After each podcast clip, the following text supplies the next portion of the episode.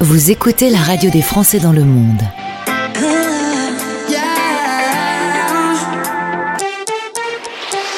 Le podcast.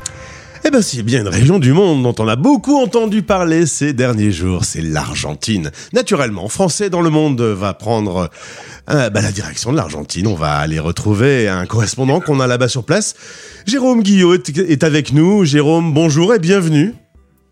Bonjour Gauthier et merci de me recevoir euh, à, à la radio des Français du monde. Eh ben, je suis très content euh, qu'on se retrouve. On a déjà parlé de toi, de ton parcours, originaire euh, de Paris, parent normand. Tu fais tes études à Caen, et puis euh, tu es euh, professeur. En 82, euh, tu euh, commences avec une, une première classe.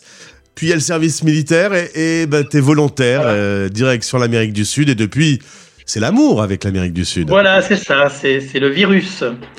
Alors évidemment, un professeur passionné d'histoire, euh, tu as écrit un livre, Resilienza, euh, qui est un Oui. recueil de témoignages. Euh, T'as vraiment les deux pieds dans l'histoire, tu aimes ça? J'aime ça, oui, oui, je suis très intéressé par l'histoire et, et, et, c'est, le fait d'être en Argentine avec tout ce qui s'est passé, euh, passé ces dernières années en Amérique latine euh, m'attire euh, d'une manière très, très claire. Alors pour faire un petit euh, cours théorique sur euh, euh, l'histoire euh, politique et, et les coups de théâtre argentins, il y en a eu quelques-uns quand même, hein, si tu nous résumes un peu le XXe siècle. Oui, oui, ça n'arrête pas. Bon, en fait, on, on part de très loin. On part de, en, en fait, euh, le, le jour des élections qui, se sont déroulées dimanche dernier, on fêtait les 40 ans de l'accès de l'Argentine à la démocratie. Donc, c'était une fête, une, une journée très importante, alors qui était assez, euh, assez bizarre dans, dans- d'une certaine façon, puisque euh, on, a élu quelqu'un qui, euh, qui peut mettre en doute le fonctionnement démocratique de- du pays. Bon, on verra comment ça se passera. Et donc, euh, on a eu droit à, à plusieurs régimes. La plupart ont été du mouvement péroniste, à part quelques, quelques moments où les, les radicaux ou, ou des, des mouvements de droite non péronistes sont arrivés au pouvoir. Et là, euh, pour ce dimanche, euh, les élections qui se sont déroulées, c'est la, c'est la défaite du, mouvement péroniste, une défaite très nette. Euh, moi, personnellement, j'étais très surpris de cette défaite. Maintenant, peut-être que ce n'est pas si surprenant que ça. En tout cas, c'est pas un anniversaire de la démocratie euh, dignement fêté avec un excellent gâteau, hein, ça on peut le dire. Bon. vraiment. La bonne nouvelle dans les années euh, que- passées, c'est que ça a donné un, un joli euh, film, un- une comédie musicale. euh, on connaît tous évidemment Don't Cry for Me Argentina que Madonna avait repris, euh, Ouais. et Evita. Euh, mais nous, dans notre histoire, euh, lorsqu'on va à l'école, on n'apprend pas grand-chose sur l'Argentine. hein. Non, non, non. D'autant plus que le, ce dont tu parles, c'est plutôt euh, le côté romantique de la chose. Faut pas oublier qu'Evita Perón, qui était, euh, qui était une icône pour une grande partie des Argentins, était aussi autant aimée, comme je viens de le dire, ou autant détestée par une autre partie. Donc, euh, c'est toujours très ambigu. Alors, on arrive en 2023. euh, il y a des élections. On, peut rappeler aux auditeurs comment se passe le fonctionnement démocratique d'une élection présidentielle en Argentine? Alors, en Argentine, c'est assez, assez compliqué. En fait, il y a trois tours. On dit qu'il y en a deux, mais c'est pas vrai, il y en a trois, puisqu'au mois d'août euh, de, de cette année, en 2023, on a voté pour ce qu'on appelle l'ASPASO. Alors, c'est quoi l'ASPASO C'est tous les partis qui se proposent pour être candidats, mais avec des primaires à l'intérieur de chaque parti.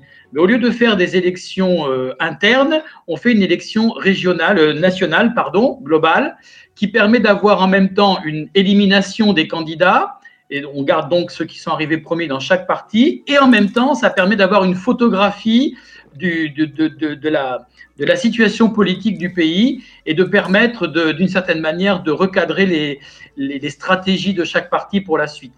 Alors après, donc, euh, après août, on a donc eu des élections au mois de octobre. On a eu ce qu'on appelle le premier tour au mois d'octobre où donc les premiers de chaque parti qui étaient arrivés, au Paso ont pu se présenter. Il y avait cinq candidats, hein, cinq candidats, enfin cinq euh, avec leur, euh, vice-président euh, potentiel.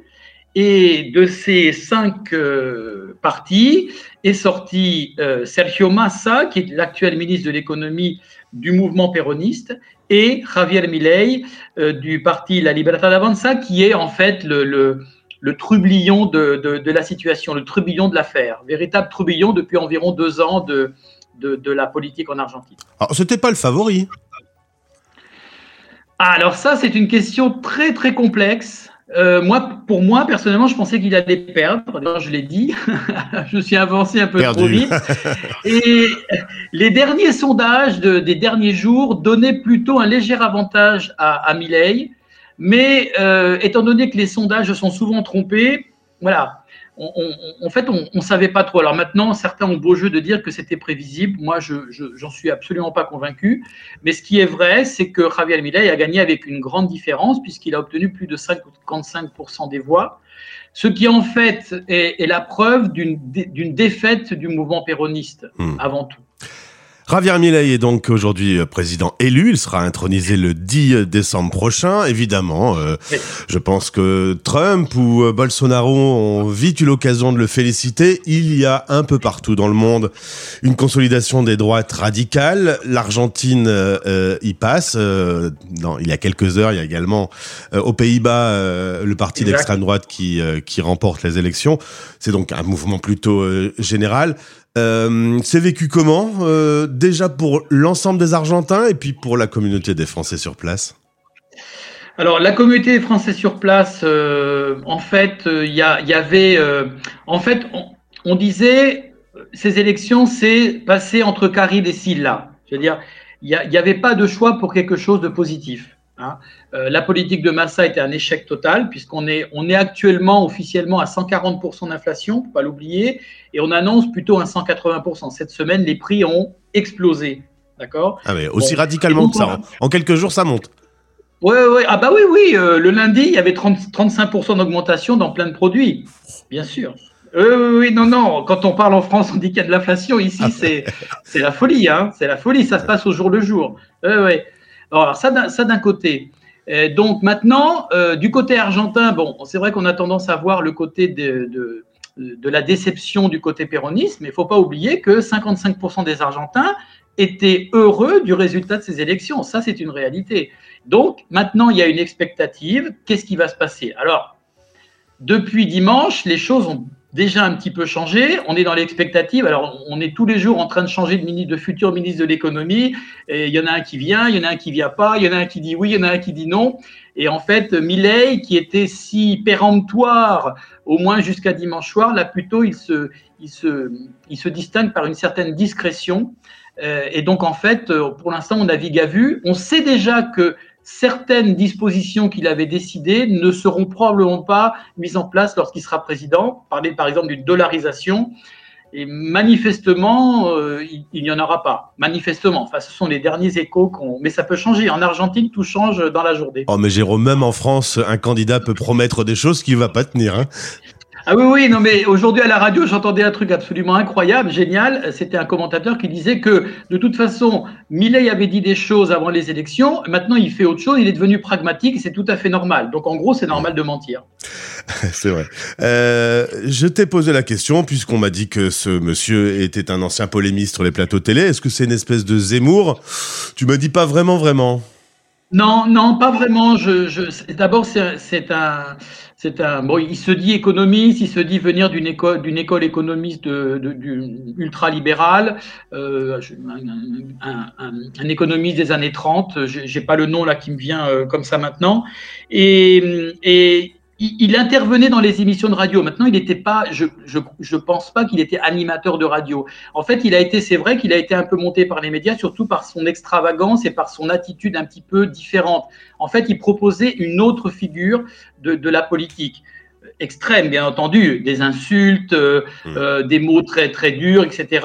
Mais il a su, à sa façon, récupérer le, la déception euh, d'une très grande partie des Argentins sur la politique traditionnelle des partis actuels. Ce qui est déjà en contradiction avec ce qu'il fait maintenant, puisqu'il s'est allié avec un des partis qui, justement, a échoué déjà aux élections et, au, gouvernement. Le droit des femmes, le droit des homosexuels, l'avortement, on est sur des thèmes. Ça fait un peu froid dans le dos, euh, pour résumer. Oui, mais on ne sait pas ce qui va se passer. Là, je ne peux rien te dire. On ne parle que d'économie actuellement. On ne parle que de ça.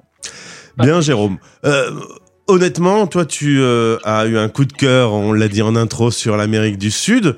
Euh, tu t'es intéressé à, la vie politique qui a été pleine de coups de théâtre. encore il y a pas longtemps au Brésil, c'était un petit peu aussi euh, qu'un cas. comment tu vois les choses pour, pour toi? Ah, c'est une bonne question, ça. je, vais vous le traduire parce que nous, on, est en visio. Jérôme a levé la tête en se, en se projetant dans la question. Il y a un dicton qu'on dit en Argentine, hein, et je crois que ça. Si tu quittes l'Argentine pendant 15 jours, quand tu reviens, tout a changé. Si tu pars pendant 10 ans, tout est pareil.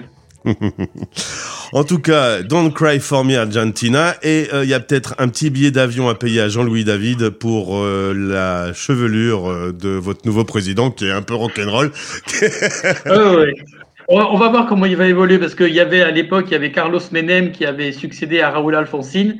Il avait une, chevelure absolument digne des, des gauchos de la, de la Pampa et petit à petit, il avait, il avait réduit un petit peu tout ça on va voir comment Javier Millet va, changer de look. À mon avis, à mon avis, il va mettre de l'eau dans son vin.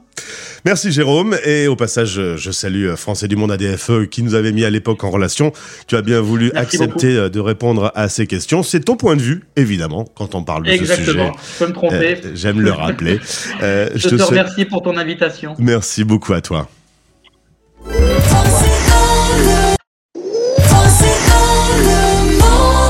Français dans le monde Fr